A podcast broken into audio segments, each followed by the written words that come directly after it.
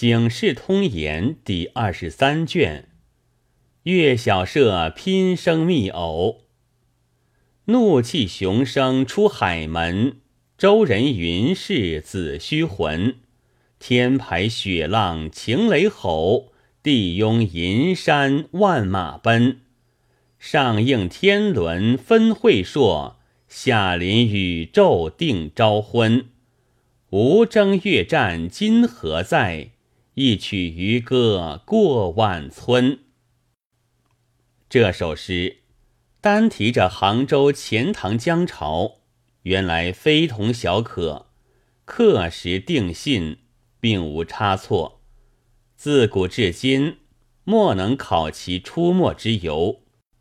从来说到天下有四绝，却是雷州换骨，广德埋藏。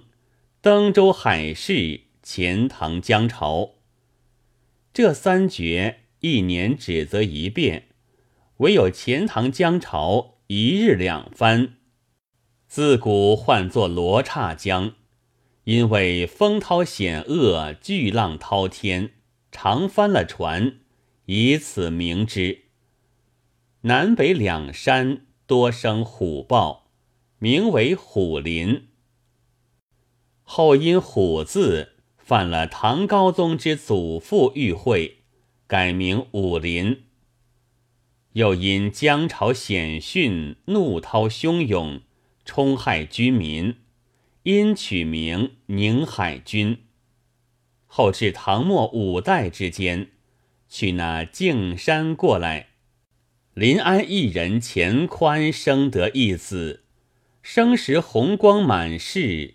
李人见者，将为火发，皆往救之。却是他家产下一男，两足下有青色毛，长寸余。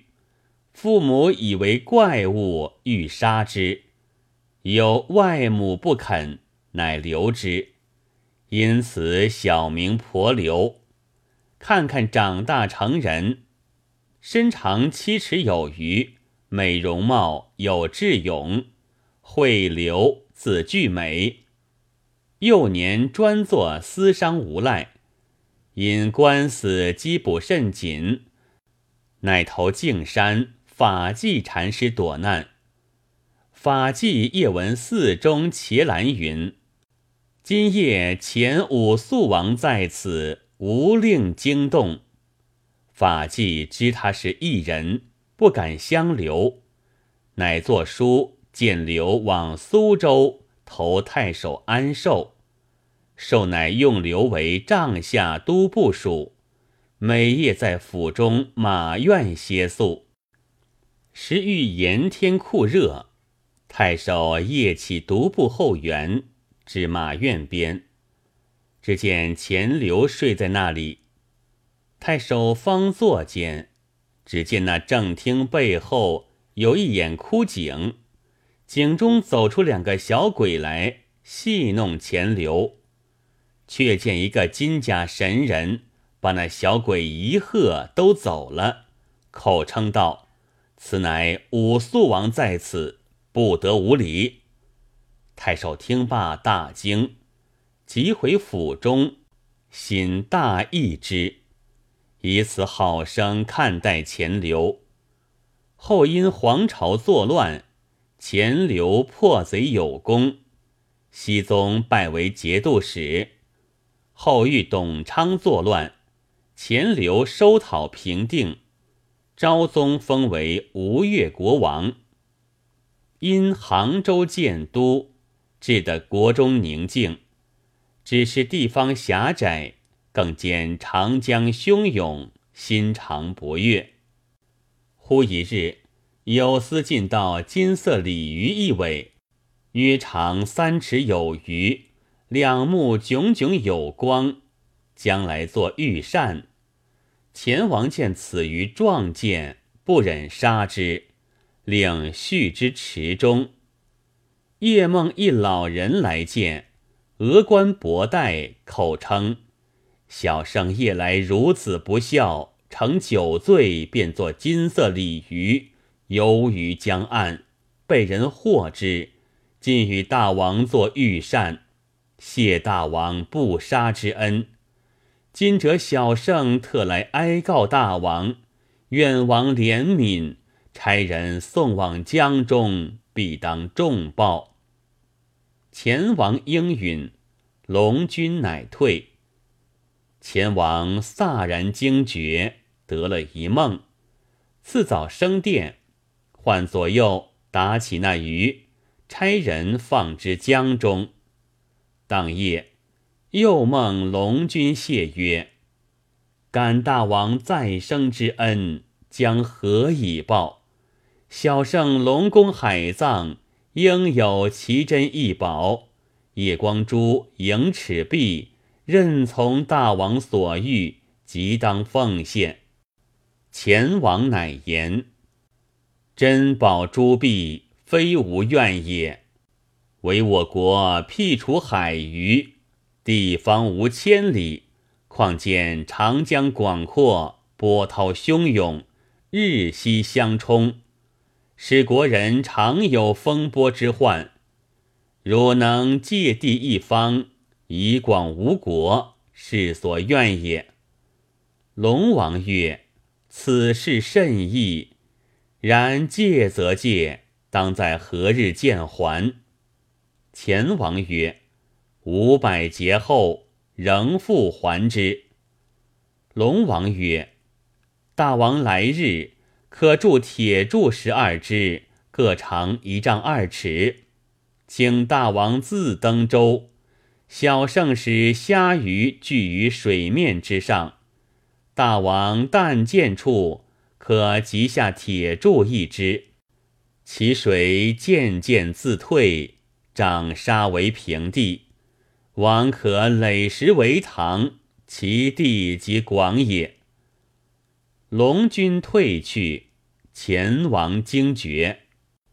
次日，令有司铸造铁柱十二支，亲自登舟于江中看之，果见有鱼虾成聚一十二处，乃令人以铁柱沉下去，江水自退。王乃登岸，但见无疑石，长石沙为平地，自富阳山前直至海门舟山为止。前王大喜，乃使石匠于山中凿石为板，以黄罗木贯穿其中，排列成堂。因凿石迟慢，乃下令。如有军民人等，以新旧石板将船装来，一船换米一船，各处即江船载石板来换米，因此弃了江岸，石板有余。后方史称为钱塘江。至大宋高宗南渡，建都钱塘，改名临安府。称为行在，方使人烟凑集，风俗淳美。似此美玉年年八月十八，乃朝生日，倾城士庶皆往钱塘之上玩朝快乐。亦有本土善识水性之人，手执石浮其帆，出没水中，谓之弄潮。果是好看，只有不识水性深浅者，学弄潮，多有被泼了去，坏了性命。临安府尹得知，累次出榜禁欲，不能革其风俗。有东坡学士看朝一绝为证：吾儿生长峡涛渊，冒险轻生不自怜。东海若知明主意，应教破浪变桑田。话说南宋临安府有一个旧家，姓岳，名美善，原是咸福坊安平巷内出身，祖上七辈衣冠。近因家道消乏，已在钱塘门外居住，开个杂色货铺子。人都重他的家世，称他为岳大爷。妈妈安氏单生一子，名和，生得眉目清秀，伶俐乖巧。幼年即在永清巷母舅安三老家抚养，父在建壁喜将士馆中上学。喜将士家有个女儿，小名顺娘。小月和一岁，两个同学读书，学中取笑道：“你两个姓名喜乐和顺，何是天缘一对？”两个小儿女知觉渐开，听这话也自欢喜，遂私下约为夫妇。这也是一时戏谑，谁知做了后来配合的衬语，正是。姻缘本是前生定，曾向蟠桃会里来。月和到十二岁时，顺娘十一岁。那时月和回家，顺娘身归女宫，各不相见。月和虽则同年，心中伶俐，常想顺娘情意，不能割舍。又过了三年。时值清明将近，安三老结外甥同去上坟，就便游西湖。原来临安有这个风俗，但凡湖船任从客便，或三朋四友，或带子携妻，不择男女，各自去占个座头，饮酒观山，随意取乐。安三老领着外甥上船，占了个座头，方才坐定。只见船头上又一家女眷入来，看时不是别人，正是贱婢喜将士家母女二人和一个丫头，一个奶娘。三老认得，慌忙作揖，又叫外甥来相见了。此时顺娘年十四岁，一发长成的好了。